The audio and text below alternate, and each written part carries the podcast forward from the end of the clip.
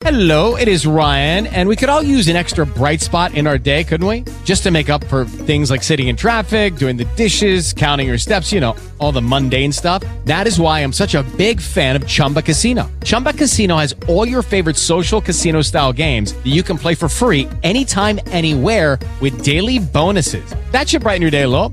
Actually, a lot. So sign up now at chumbacasino.com. That's chumbacasino.com. No purchase necessary. Group. Void were prohibited by law. See terms and conditions. 18 plus. It is Ryan here, and I have a question for you. What do you do when you win?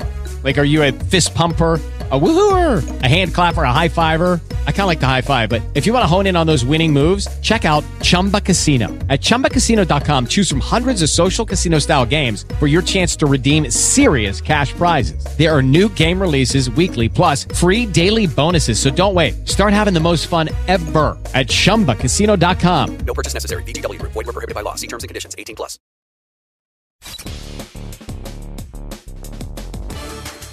Agora.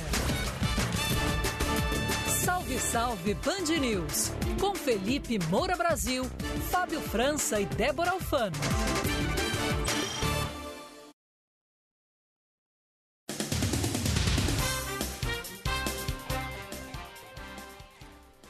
Salve, salve ouvintes da Band News FM, eu sou Felipe Moura Brasil. Começa agora mais uma edição sempre especial do nosso programa Salve Salve Band News, de segunda a sexta-feira, das quatro às cinco da tarde, com transmissão ao vivo com imagens que você pode sempre acompanhar pelo link fixo bandnewsfm.com.br salve, ou então entra no nosso canal de YouTube, Rádio Band News FM, que você vê a janela de transmissão desse programa que eu faço do Rio de Janeiro, com as pautas nacionais e de São Paulo, Débora Alfano e Fábio França. Boa tarde, Débora.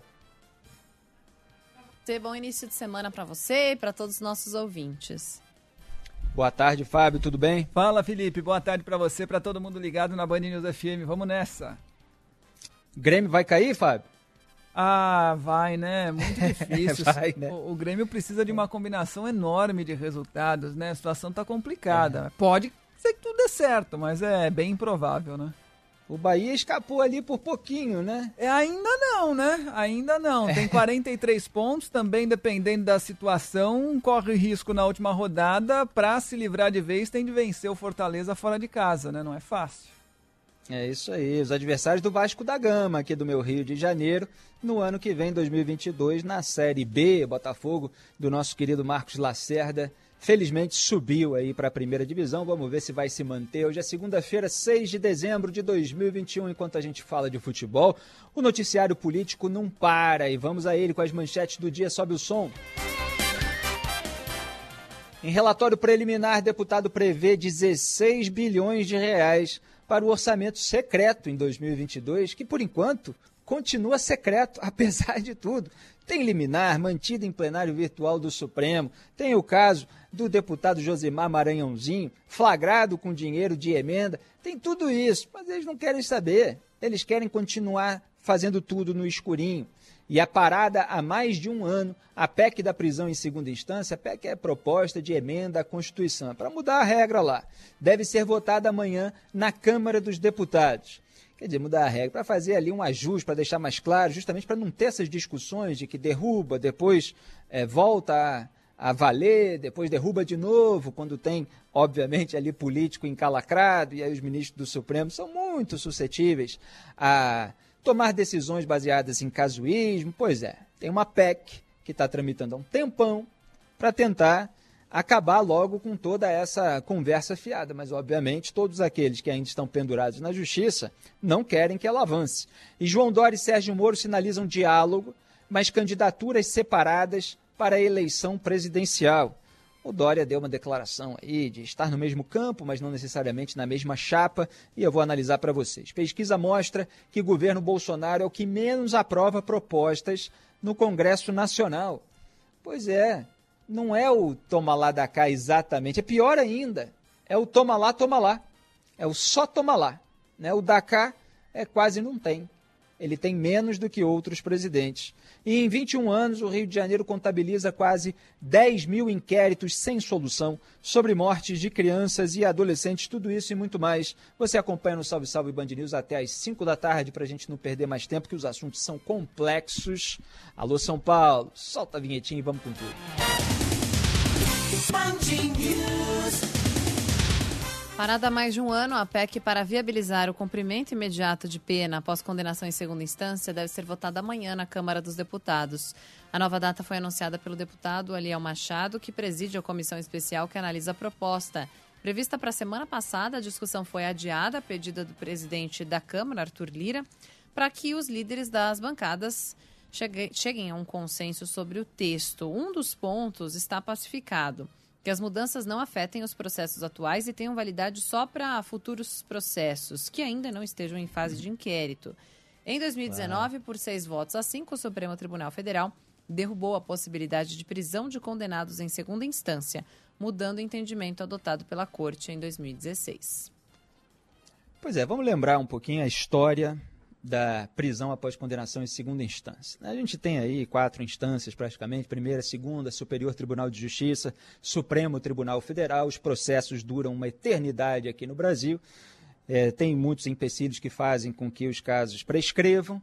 Então, o corrupto, o lavador de dinheiro, que tem grana para pagar advogado, e está cheio de advogado aí no mercado da comunicação, né, é, defendendo os seus clientes, ele é, consegue escapar ele fica lá pendurado durante anos, mas vai fazendo recurso atrás de recurso. Tem casos com dezenas de recursos, mais de uma centena, se eu não me engano. Tem um caso que é citado até por procuradores. E nunca são pegos, nunca são presos. E ainda tem a criação da figura do juiz de garantias, né, sancionada pelo Jair Bolsonaro, que criaria na prática assim, uma quinta instância, porque dividiria a primeira em duas. Mas isso é um outro assunto. Vamos ficar aqui no caso da prisão após condenação em segunda instância. Ou seja, é uma medida que faz com que, a partir do momento que haja a condenação em segunda instância, o juiz de primeira instância foi lá, condenou o tribunal de segunda instância foi lá e manteve a condenação. Pode variar a dosimetria da pena, por exemplo, aumenta o número de anos que o sujeito vai passar em regime fechado, eventualmente diminui e tal, mas a partir do momento que condenou à prisão, então pode prender. Isso seria a autorização da prisão após condenação em segunda instância. Quer dizer, você não precisa esperar recursos da defesa nos tribunais superiores, STJ e STF, serem avaliados para que o réu vá em cana. Seria ótimo, eu defendo isso, tá? Que fique bem claro, quem acompanha meu trabalho há muito tempo é, já sabe, a gente tem um sistema aí disfuncional em razão de toda essa lentidão, de toda essa demora. Então, da Constituição de 1988 até 2009, vigorou, portanto, por 21 anos a validade da prisão após condenação em segunda instância no Brasil. 21 anos em que isso valeu. Porque tem um pessoal que fala hoje como se isso fosse uma aberração, etc., e nunca tivesse existido, foi apenas um errinho ali durante é, um período muito pequeno. Não. Durante 21 anos, valeu no Brasil a prisão após condenação em segunda instância. E aí, em 2019, foi derrubada a prisão. 2009, perdão. 2009 foi derrubada a prisão após condenação em segunda instância. Então ela não valeu até 2016. Em 2016, o Supremo Tribunal Federal voltou a, a deliberar sobre o assunto e autorizou a prisão após condenação em segunda instância, com voto a favor dessa medida, dado por parte do senhor Gilmar Mendes. Curiosamente, né? Gilmar Mendes votou em 2016 a favor da prisão após condenação em segunda instância. E aqui eu preciso fazer um parêntese, porque tem um outro senhor lá no Supremo Tribunal Federal, chama Dias Toffoli, que ele, naquele ano de 2016, já contei nesse programa, mas é, quem não ouviu, para quem não ouviu, eu resumo novamente. Naquele ano de 2016, o senhor Dias Toffoli, em fevereiro, concedeu uma entrevista a um jornal mineiro e tem o vídeo disponível dessa entrevista. E ele disse que é, não julgava necessário esperar recursos a tribunais superiores, portanto, defendeu a prisão após condenação em segunda instância. No entanto, aquela decisão em 2016, se eu não me engano, foi tomada em outubro, é, e, e, ele votou contrariamente àquilo que ele havia dito na entrevista em fevereiro. Olha só, que em poucos meses ali, entre fevereiro e outubro, o Dias Toffoli mudou de opinião completamente a respeito desse, de, é, é, é dessa medida. Só que naquele caso, é, ele votou é, contra a prisão após condenação em segunda instância, mas foi voto vencido, porque em 2016 o STF fez valer novamente a prisão após condenação em segunda instância. O que, que aconteceu entre fevereiro e outubro de 2016? Vocês sabem? O que aconteceu foi que em agosto daquele ano, um senhor chamado Luiz Inácio Lula da Silva foi indiciado pela Polícia Federal no caso do triplex do Guarujá. Um imóvel que foi reservado e customizado por uma empreiteira envolvida no maior escândalo de corrupção da história é, do país, para ele. Né? É, um presidente da República, um hoje ex-presidente é, da República, e o Léo Pinheiro, né, que era é, o presidente de uma das empreiteiras envolvidas naquele caso, tinha também a Odebrecht, foi fotografado lá, é, mostrando o imóvel para aquele senhor, Luiz Inácio Lula da Silva, na cobertura, de frente para a praia, uma mansão de veraneio. Né? Você imagina um político tendo ali um empreiteiro que tem contrato com o governo, atuando como se fosse um corretor. Né? Obviamente ele estava lá em razão de ser o presidente para quem ele estava mostrando o, a cobertura que havia lhe reservado. Então, em agosto daquele ano, o, a Polícia Federal indiciou o Lula. Aquele caso era corrupção passiva, é, o corruptor, né, o ativo seria o empreiteiro, é, lavagem de dinheiro e ainda falsidade ideológica, que depois acabou caindo e tal. Ele foi condenado é, por corrupção e lavagem de dinheiro e, mais recentemente, o Supremo Tribunal Federal tirou a competência de Curitiba, jogou lá para Brasília e o Lula fica posando aí de que foi declarado inocente. Na verdade, o processo foi transferido de lugar. Eu já comentei muito a respeito dessa etapa.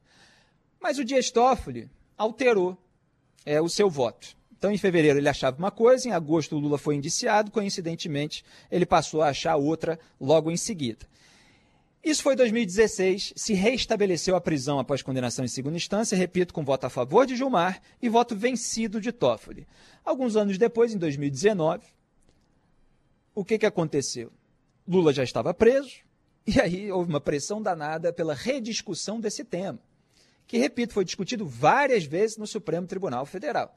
Mas o motivo de que ele fosse rediscutido tão rapidamente era não só a prisão do Lula, como o avanço é, da operação anticorrupção sobre tucanos, como Aécio Neves e outros, membros do MDB, etc. Então havia uma grande pressão da classe política, que tem uma grande ascendência sobre tribunais superiores, para que esse tema fosse novamente pautado. E aí Gilmar Mendes, depois que a Lava Jato tinha atingido os tucanos, ele que foi posto lá pelo Fernando Henrique Cardoso, governo do PSDB, ele votou diferente do que ele tinha votado três anos antes. E aí ele passou a ser contra a prisão após condenação em segunda instância. E hoje, portanto, não vale a prisão após condenação em segunda instância, mas houve uma iniciativa no Congresso Nacional para é, que se é, tramitasse essa proposta de emenda à Constituição, para ajustar o texto de modo a não haver mais margem para discussão, de modo a se cravar que vale a prisão após condenação em segunda instância. Só que o que, que eles querem agora? Uma vez que eles já conseguiram soltar a geração deles, que estava aí toda enlameada por esquemas de corrupção, eles até topam discutir, tal, desde que tenha uma série de ressalvas. Aí só vale daqui para frente, quem já conseguiu escapar da justiça e tal, não vai ter o, não vai ter o risco de voltar para a cadeia, não sei o quê. E mesmo assim, tem muitos que não querem.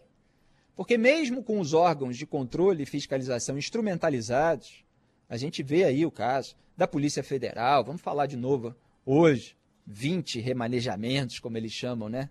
É, mais remoção de gente que atinge interesse político.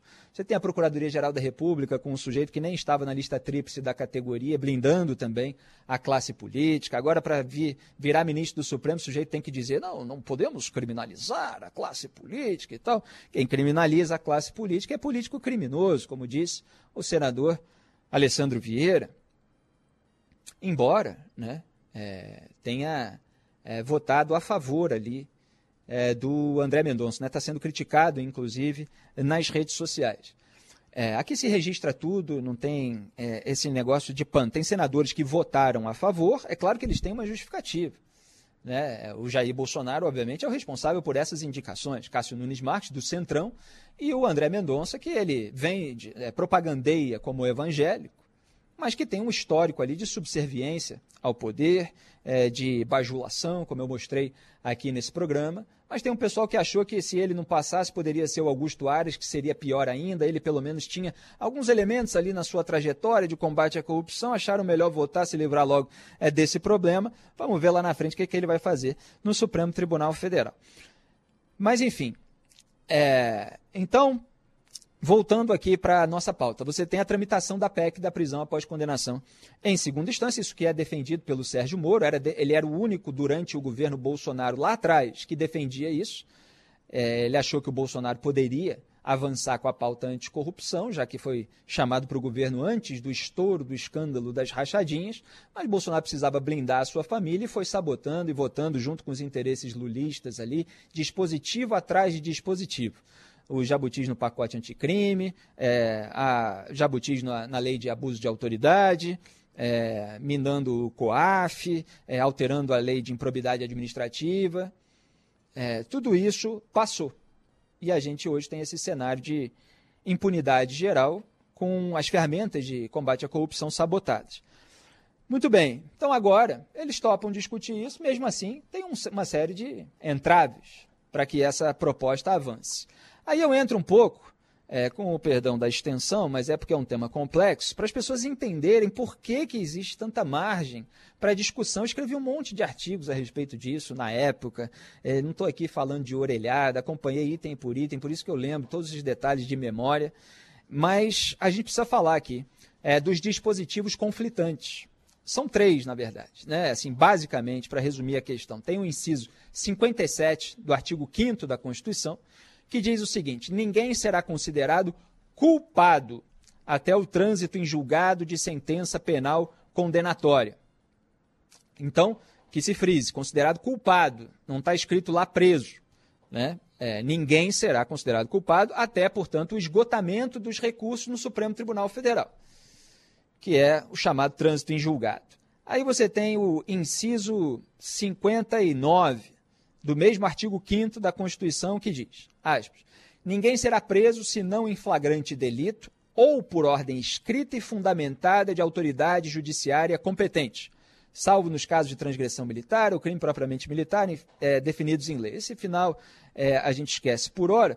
É, vamos concentrar aqui no começo, que é ninguém será preso senão em flagrante delito ou por ordem e, escrita e fundamentada de autoridade judiciária competente. O que significa dizer, porque ali o texto é construído é, na negativa, né? então vamos deixar aqui é, de uma maneira mais clara, significa que as pessoas podem ser presas se forem flagrante delito ou por ordem de autoridade judiciária.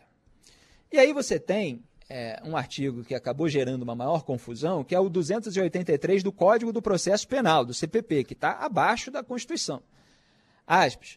Ninguém poderá ser, ser preso senão em flagrante delito ou por ordem escrita e fundamentada da autoridade judiciária competente, ou seja, nisso tudo ele repete o inciso constitucional, mas complementa, em decorrência de sentença condenatória transitada em julgado ou, no curso da investigação ou do processo, em virtude de prisão temporária ou prisão preventiva.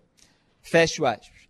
Então vocês reparem como esse artigo ele restringe aquele inciso 59 da Constituição, ao acrescentar, na hipótese da prisão por ordem de autoridade judiciária, que ela vem em decorrência de sentença condenatória transitada em julgado.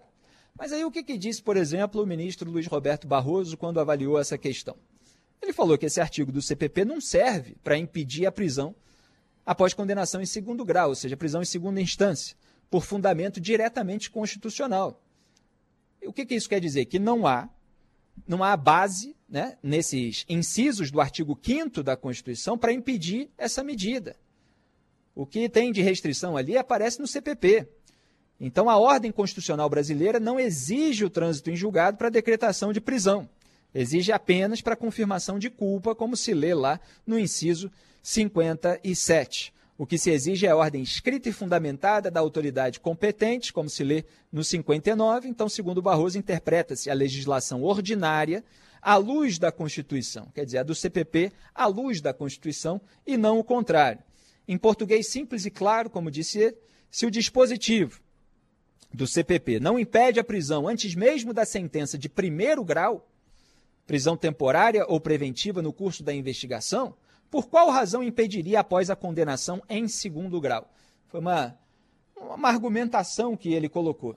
Porque quando você lê aí esse dispositivo do CPP, ele está autorizando que no curso da investigação ou do processo, em virtude de prisão temporária ou prisão preventiva, a prisão possa acontecer.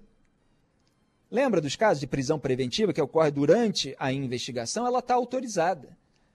Mas aí você não autoriza após a condenação em segunda instância, é, sendo que na Constituição não existe esse impedimento total, então é óbvio que você tem brechas aí é, para que grupos puxem a sardinha cada um para o seu lado. E aí, obviamente, você entra é, com toda uma outra discussão sobre o próprio sistema nacional, sobre a criminalidade do país, e aí vira esse, essa montanha é, de argumento que foi origem de debate ao longo de todos esses anos em que houve mudança da jurisprudência. E, obviamente, a gente não pode deixar de fora os elementos políticos que entraram aí, é, principalmente nessa discussão última de 2019.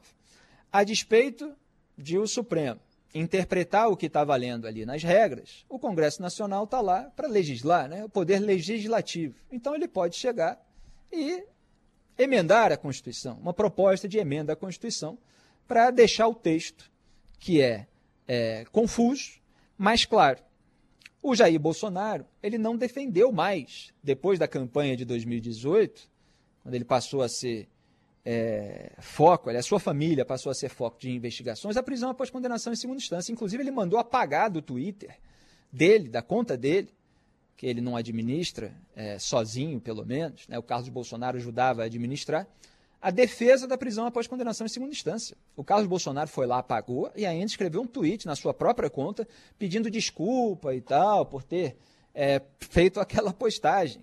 Eu escrevi em artigo lá naquela época que dentro do governo Bolsonaro o Moro era o único que estava defendendo aquela bandeira, os outros não queriam mais. Bolsonaro passou em 2019 a fazer parte da Frente Ampla pela Impunidade, junto com lulistas, com velhos tucanos, hoje até neolulistas alguns, né? Tá aí até o Geraldo Alckmin para coroar todo esse processo, é, cogitando ser na vaga do Lula, a turma do Centrão e os ministros dos tribunais superiores ligados, é, cada um a esses respectivos grupos. Jair Bolsonaro faz parte desse grupo.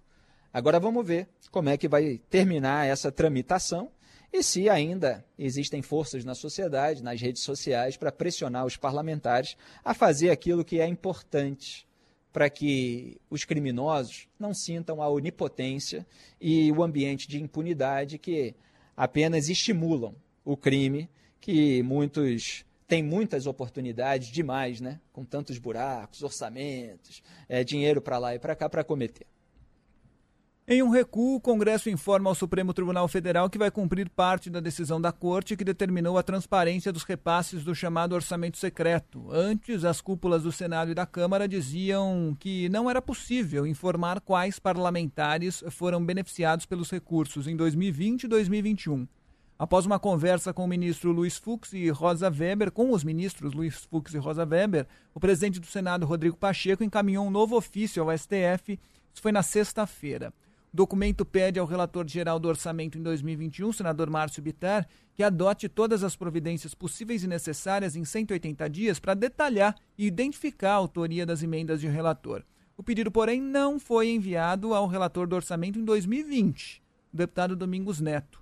Já o relator de 2022, deputado Hugo Leal, rejeitou as sugestões para ampliar a transparência da verba, que pode superar os 16 bilhões de reais. Senador Alessandro Vieira diz que vai colher assinaturas e fazer um requerimento para a instalação de uma CPI do orçamento secreto.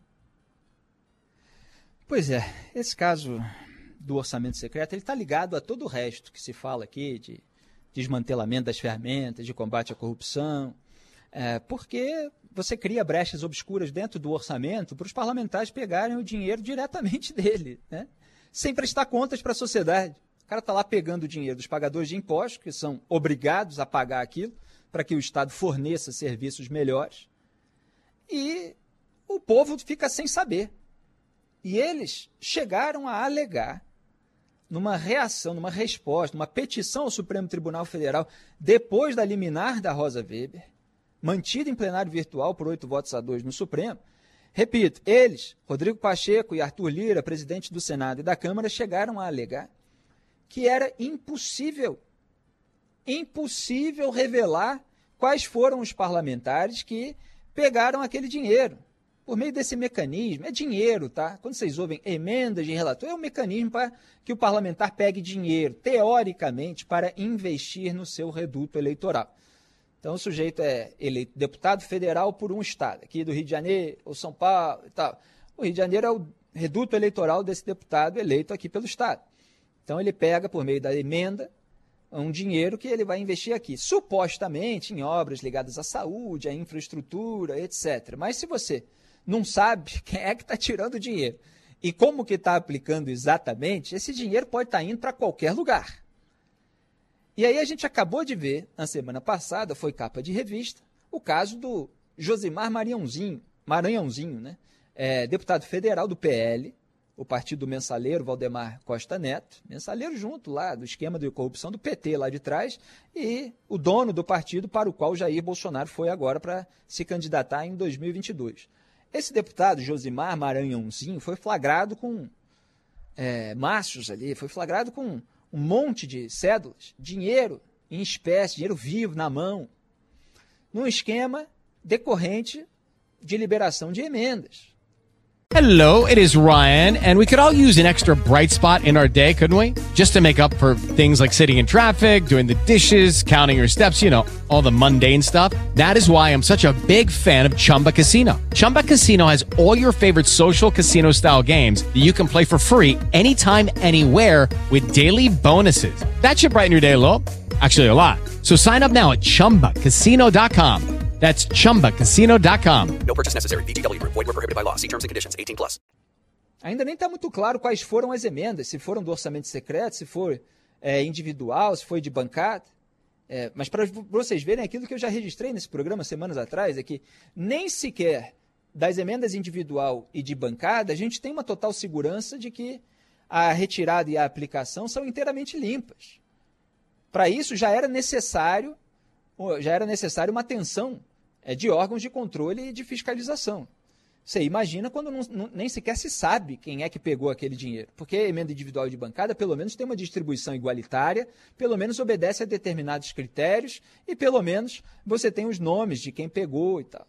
Só que o que, que acontece? O sujeito vai no seu reduto eleitoral e aí ele tem prefeituras aliadas, porque dentro do Estado você tem vários municípios, então tem um monte de prefeitura, ele vai lá naquelas que são é, administradas por aliados, aí dá aquele dinheiro, aí a prefeitura tem um esquema para contratar empresas que são ligadas ou ao, diretamente ao deputado, como é o caso tá, do Maranhãozinho, ou ligadas a qualquer outro personagem desse esquema, eventualmente prefeitos.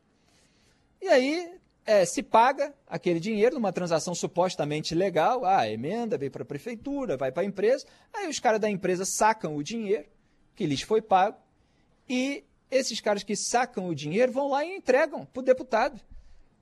Um dinheiro lavado já, como se tivesse prestado um serviço que não foi exatamente prestado, ou é, você tem sobrepreço, superfaturamento, aquela coisa toda, e o dinheiro escoa para o bolso, para enriquecimento ilícito do parlamentar.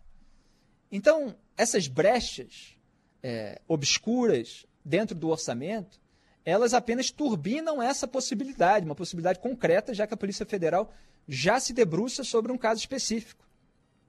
E aí o Pacheco e o Lira foram lá no Supremo e falaram assim: não, é, 2020, 2021 não dá para revelar quem é que pegou dinheiro, como é que usou e tal. Não, isso é impossível, porque, inclusive, aqui na nossa previsão das regras que a gente mesmo fez e tal, é, não, não estava prevista a formalização da, dos requerimentos de demanda.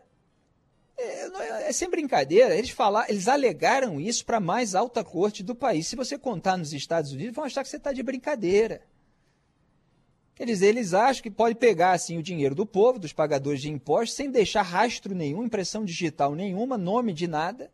Usou, aí vem o Supremo, com a liminar da Rosa Weber, mantida em plenário, quer dizer, os ministros, dez ministros né, da, da corte, que tem onze, se debruçaram sobre a questão. André Mendonça estava aí para entrar aí, então só tinha dez para votar e mantiveram a suspensão da execução das emendas de relator, quer dizer, da liberação desse dinheiro, tá? Agora, e é, é, determinaram a ampla publicação de todo o material é, relativo àquilo que foi liberado, quer dizer, com o nome do parlamentar, etc. E eles foram lá dizendo, não, isso não dá.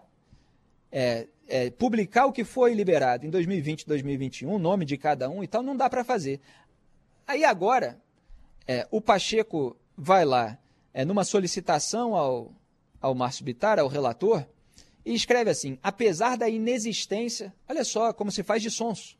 Apesar da inexistência de obrigação legal anterior de registro dos pedidos formulados ao relator geral por senadores, deputados, ministros de Estado, governadores, prefeitos, associações e cidadãos, e de não haver cadastramento prévio dos mesmos em setor específico do Congresso Nacional, Quer dizer, apesar aqui de, de isso não ser obrigação nossa, como se não fosse, ele fala assim: que sejam adotadas as providências possíveis e necessárias para individualizar e detalhar as indicações das emendas de sua autoria e declinar as respectivas motivações, apresentando, caso detenha, registros formais, informações pretéritas ou atuais sobre essas indicações, ou justifique a impossibilidade de fazê-lo. Fecha aspas. Então, o que o Pacheco está dizendo é assim: tudo bem, vocês querem a transparência, então eu vou pedir aqui para que, caso detenha, é o relator apresente, aí a gente é, dê um jeito aí de dar os nomes que, que dão para dar. Se não der, não deu. Ele fala assim, ou justifique a impossibilidade de fazê-lo. Quer dizer, se achar que não dá, justifica, escreve um textinho, fala assim, olha, realmente não vai dar para é, nomear aqui quem foi que pegou esse dinheiro do povo e tal, onde é que aplicou, porque, enfim, Está é, complicado aqui para gente, a gente não previu isso aí. Então você, ouvinte, imagina o seguinte: imagina que você é uma hipótese bastante é, concreta aqui nesse momento, que você é um político. Claro que você não é isso, né? Mas imagine se você fosse né? um político corrupto que desviou dinheiro do orçamento secreto em 2020 ou 2021. O que, que você vai fazer? Você vai apresentar o registro formal? Quando o sujeito está lá, não, caso detenha. Ou, na impossibilidade, justifique e tal, não sei o quê. E se você é o relator e sabe que tem gente que roubou e tal, não sei o quê, você vai é, é, obrigar o sujeito a passar, o sujeito não vai pedir para você para falar, ó, oh, dá um jeito aí, vamos justificar. Então, essas pessoas, esse caso, ele deveria ser alvo de investigação. Quem está cobrando, certamente, corretamente, é o, é o senador Alessandro Vieira. Está pedindo a CPI do orçamento secreto. Isso deveria ser alvo de investigação. Agora não é. Só para concluir, eu sei que eu estou estourando tempo, mas o, o que, que o Pacheco queria com isso? No primeiro lugar, ele Lira fala assim: não, não dá para fazer. Era mentira, exatamente como o senador Alessandro Vieira falou num discurso no dia da votação lá é, da continuidade do orçamento secreto. Falou: o Congresso está mentindo para o Supremo Tribunal Federal, e tanto que eles estão mostrando agora que dá para fazer. Mas é que tem alguns casos que talvez não dê, mas dá. E aí ele tenta ganhar tempo também. Então ele antes diz que não dá, que é para chegar a uma solução intermediária. Ele não vai dar a transparência completa, mas ele fala: ó, nós estamos tentando aqui. Tem alguns casos que não vai dar para entregar e tal. E o Supremo, como sempre, tem a tendência de fazer vista grossa, em vez de falar assim: não, Pacheco, você não entendeu. Né? Que é como faz o Russell Crowe com o Denzel Washington no final daquele filme. É... Como é que é o nome do filme? O Gangster. Né? Ele fala assim: olha, você não entendeu. Você apresenta tudo aqui, senão não tem conversa. É que no Brasil essa intransigência moral não existe, é o país assim do puxadinho, do jeitinho, da flexibilidade moral. Então eles sabem jogar o jogo. Eles fingem que não dá, depois que dá mais ou menos. Aí o Supremo tá bom, conseguiram mais ou menos, beleza, vamos em frente. E agora vamos deixar um pouquinho mais transparente, mas também não tanto, não tanto, que é o que o relator está propondo agora, o Hugo Leal, e que o Lira e o Pacheco querem. Eles não deixam claro lá que a partir de agora os nomes serão revelados. Então, é, é tentativa, sim, de deixar brechas obscuras para uso eleitoreiro ou de corrupção.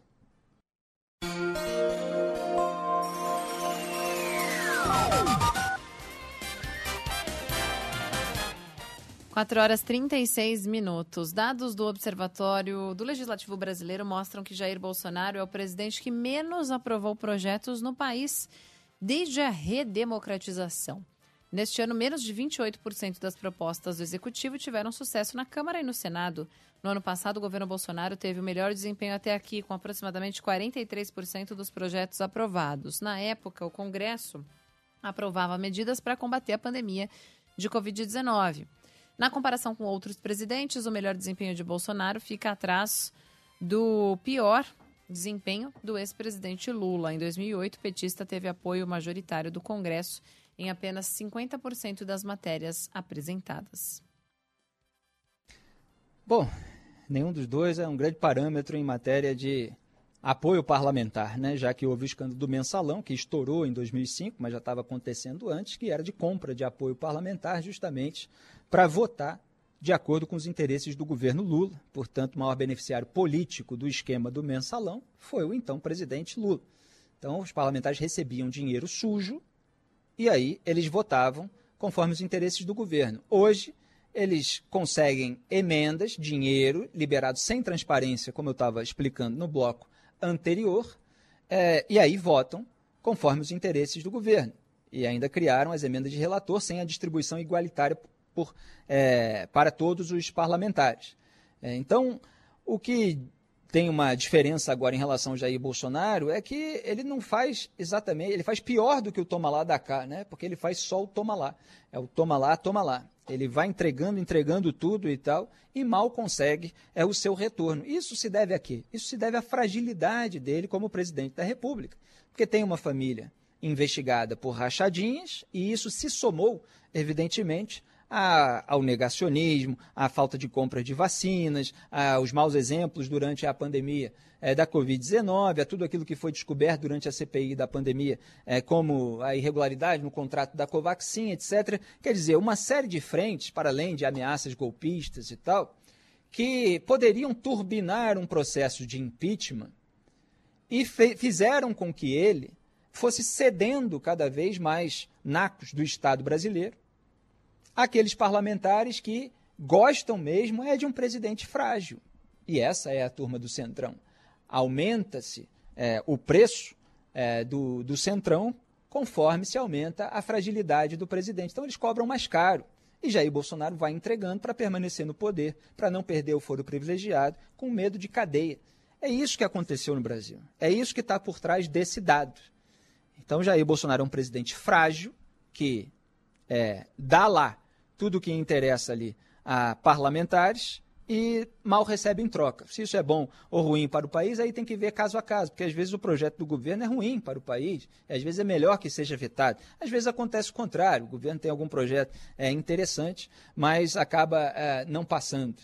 Mas essa é a análise geral. É um presidente frágil em razão da sujeira dele, da sua própria família, daquilo que fizeram no governo. Band News FM.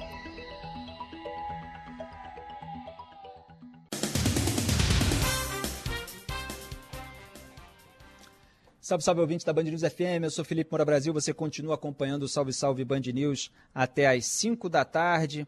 Olha aqui, é, primeiro quero agradecer, aliás, a todos os ouvintes que mandaram suas mensagens de carinho sobre esse programa que eu faço com Débora Alfano e com Fábio França, lá na caixinha de perguntas que eu abri nos stories do meu Instagram, as manifestações públicas de carinho ao meu trabalho estão reunidas lá nos destaques, ou 21, ou 22, ou 23 em cada um.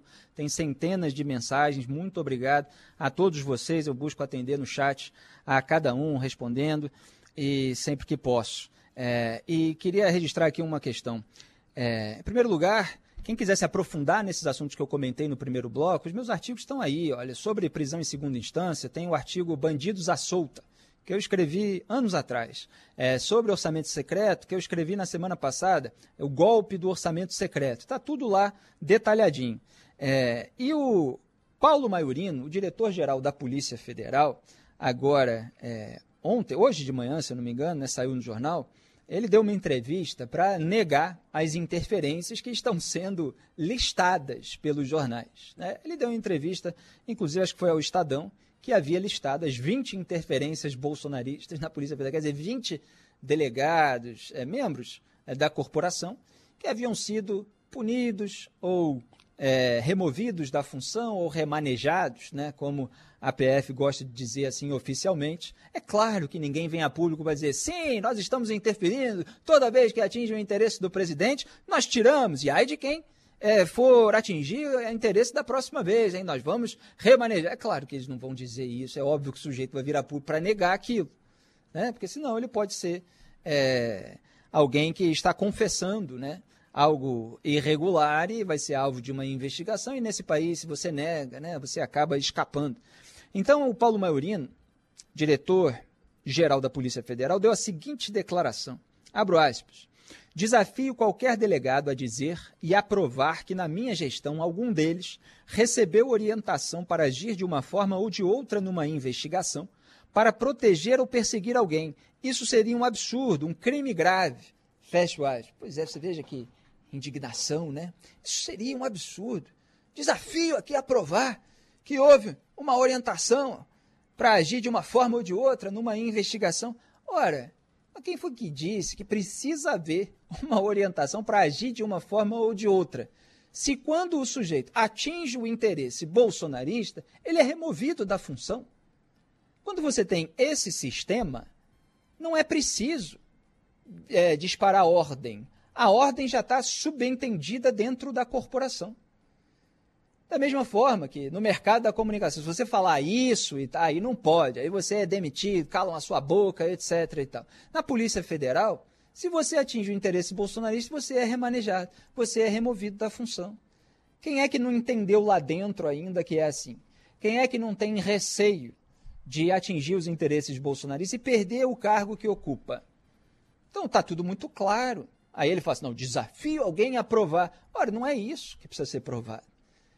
Ele deveria justificar caso por caso, dos 20 que foram. Soltar aí uma listinha. E, e, e eventualmente faz isso muito quando está já com uma pressão acumulada, sobre um caso específico, é, com declarações genéricas, gerais, que fazem parecer aquela boa e velha sonsice. Né? Estamos aqui cuidando de interesses políticos e tal, mas sempre há uma justificativa técnica possível de ser formulada. E aparentemente é isso que está acontecendo. O Metrópolis fez a lista de 18, aí na semana seguinte já tinha mais dois, o Estadão fez a lista de 20 casos. Tudo começou quando Jair Bolsonaro trocou o diretor-geral da PF, Maurício Baleixo, para botar lá o Alexandre Ramagem, amigo da família, tinha foto no Réveillon com Carlos Bolsonaro. Quando avançou o inquérito eleitoral, do Flávio Bolsonaro na superintendência da PF no Rio, cujo chefe Jair Bolsonaro queria trocar. E queria trocar por quê? É público. Tem lá o vídeo do Jair Bolsonaro na reunião de 22 de abril, que foi divulgado pelo então ministro Celso de Mello, Jair Bolsonaro dizendo que é, tentei trocar gente da segurança nossa na ponta da linha, não consegui e tal, e queria informação, é, queria receber a informação. Está lá ele dizendo. E se não deixar trocar, eu vou trocar o, o, o chefe, se não deixar trocar o chefe, eu troco o ministro. Vou interferir. Quer dizer, está tudo muito claro para quem não é massa de manobra, né? De claque que está faturando alto para cobertar, para relativizar tudo isso aí. Então não adianta vir com declaração como essa, é declaração para enganar otário, com todo respeito. Para candidatos à presidência, o governador de São Paulo, João Dória, e o ex-ministro da Justiça, Sérgio Moro, demonstram que pretendem encabeçar uma chapa na disputa ao Palácio do Planalto. Em entrevista ao jornal O Estado de São Paulo, Dória disse que estará junto com o ex-juiz, aspas, no mesmo campo, mas não necessariamente na mesma candidatura, fecha aspas. Segundo o governador paulista, o tempo vai dizer se é possível uma aliança entre os dois. No fim de semana, Sérgio Moro se encontrou com o governador do Rio Grande do Sul, Eduardo Leite, derrotado por Dória nas prévias do PSDB. Na conversa, Moro deixou claro que se colocou na corrida eleitoral para ser candidato à presidência e não para outros cargos. O ex-juiz da Lava Jato acredita que terá capacidade de se tornar o nome favorito da terceira via contra Jair Bolsonaro e Lula. Pois é, todos esses é, candidatos aí da chamada terceira via, Aliás, o Sérgio Moro tem repudiado esse termo, né? já que são dois populistas, Lula e Jair Bolsonaro, que investem é, no nós contra eles o tempo todo e que tem muitos pontos em comum que são apontados aqui nesse programa, inclusive essa defesa aí da frente ampla pela impunidade, como eu chamo a, a sabotagem, né, a derrubada de dispositivos que eram importantes é, no, no, combate à corrupção. Mas todos esses candidatos, é, que não do campo lulista e bolsonarista, eles têm feito aquele aceno de que estão em defesa do país, etc. E, enfim, lá na frente estariam até dispostos a é, recusar é, renunciar à própria candidatura, né, se for para compor uma chapa com quem estiver melhor nas pesquisas. E, de fato, quem vai decidir isso é o eleitorado, é, provavelmente né, no segundo trimestre de 2022. Quer dizer, ali depois do carnaval, é, abril você, é um mês de desincompatibilização, né, aquele nome complicado, que é quando o governador de estado, por exemplo, como é o caso do João Dória, precisa é, deixar o mandato caso ele seja candidato é, na corrida eleitoral do ano. Então, o Dória vai deixar o governo em abril, se for realmente candidato à presidência da República. E ali, é, abril, maio, junho, é que a gente vai ter uma noção mais clara durante esses meses até lá. Cada um vai tentar ser o líder das pesquisas, é, dentro do campo da terceira via, não necessariamente passando Jair Bolsonaro, por exemplo, que é o segundo colocado, seria aquele primeiro a ser ultrapassado. Embora presidentes de partido, como a gente viu no noticiário, já avaliem que o Moro passaria Jair Bolsonaro em fevereiro. Vamos ver se isso vai acontecer é, ou não, se vai acontecer mesmo nesse mês. Mas é, o eleitorado vai escolher, é, por meio das pesquisas eleitorais, quem é o candidato mais forte da terceira via. Nesse momento é o Sérgio Moro. Ele sabe disso, então ele já está é, tentando acabar com essa conversa de que ah, é um balão de ensaio, ah, na verdade ele vai ser candidato ao Senado, ah, na verdade ele vai, vai acabar sendo vice de outra chapa e tal. Ele está lá dizendo, não, eu sou candidato mesmo, estou é, interessado na presidência da República, acredito que tem uma missão, acredito que tem condições aqui de construir um projeto de país, já tem apelo nacional, quer dizer, já saiu de um piso mais elevado do que os demais, como foi previsto aqui é, nesse programa, e está crescendo como também foi previsto aqui, já que ele atinge uma demanda reprimida. É, a sociedade não escolheu a polarização, a polarização foi oferecida a ela. Aliás, o Sérgio Moro tem dito aí que é como você tem uma prateleira de supermercado com feijão ruim e outro menos pior e tal, e que a gente precisa é, oferecer um, um, feijão melhor. Né? É, eu dei o exemplo aqui na semana passada do caso do Henry Ford, né, que produziu ali automóvel mais barato e, e, tem aquela frase atribuída a ele. Há questionamento sobre a frase ter sido formulada dessa maneira, ter sido dele ou não, mas é aquela frase famosa de se eu perguntasse para a sociedade o que, o, o, que ela queria naquele momento, teria dito cavalos mais rápidos. Né? E, no entanto, ele ofereceu um carro. Quer dizer, é, quando você coloca outro elemento é, para é, possibilitar a escolha é, do eleitorado, o eleitorado vai ver, vai analisar se considera aquele elemento melhor ou pior, cada um de acordo com o seu juízo. É, então, é, o, o Dória, é, o que ele não tem nesse momento é voto, é, pontuação alta nas pesquisas eleitorais. Então, quando ele diz que ele está no mesmo campo, é um campo é, diferente do lulismo e do bolsonarismo. De fato, é, estão é, nesse campo, mas há evidentemente, singularidades aí, do Sérgio Moro, singularidade do João Dória, é, questões partidárias, etc. Mas o João Dória, o que ele precisa é de voto. E se ele não conseguir isso muito rápido, é, ele vai passar por uma situação constrangedora e cada vez mais ficando com menos poder de barganha na hora de compor uma chapa. E como o Eduardo Leite é, já ficou mais próximo do Sérgio Moro, parece que ele tem prioridade ali numa composição. Então vamos ver até onde vai o Dória nisso tudo e se o Moro vai continuar crescendo, vai estagnar. Isso são cenas para os próximos capítulos. Band News FM.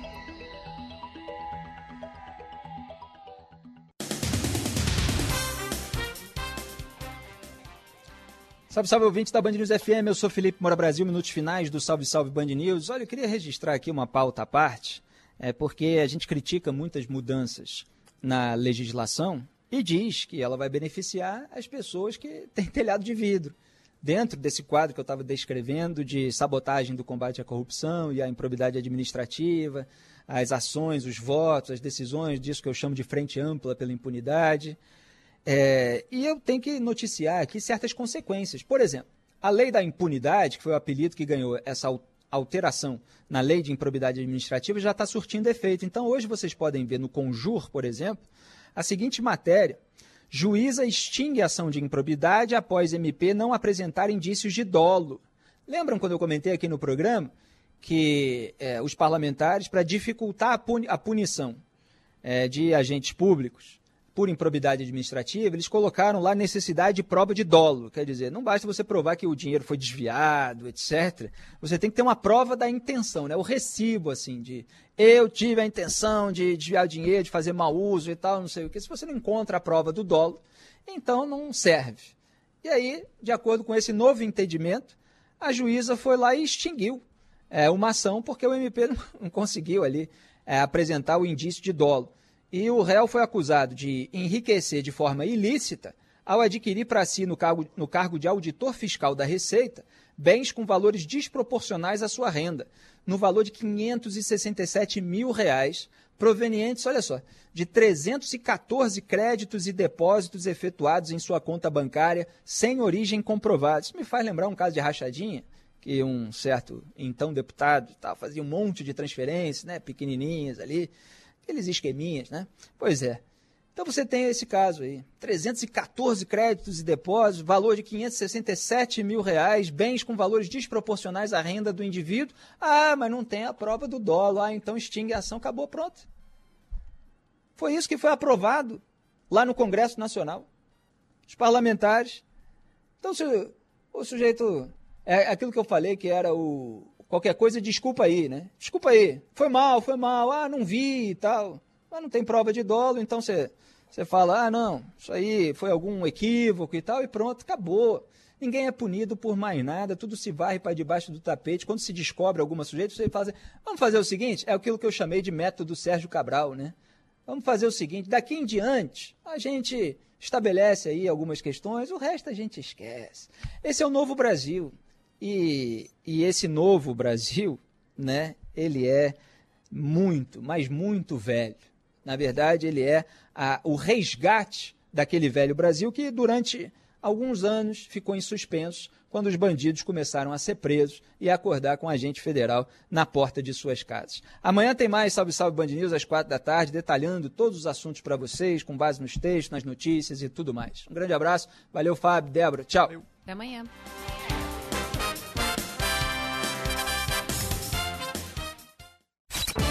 Você ouviu? Salve, salve Band News!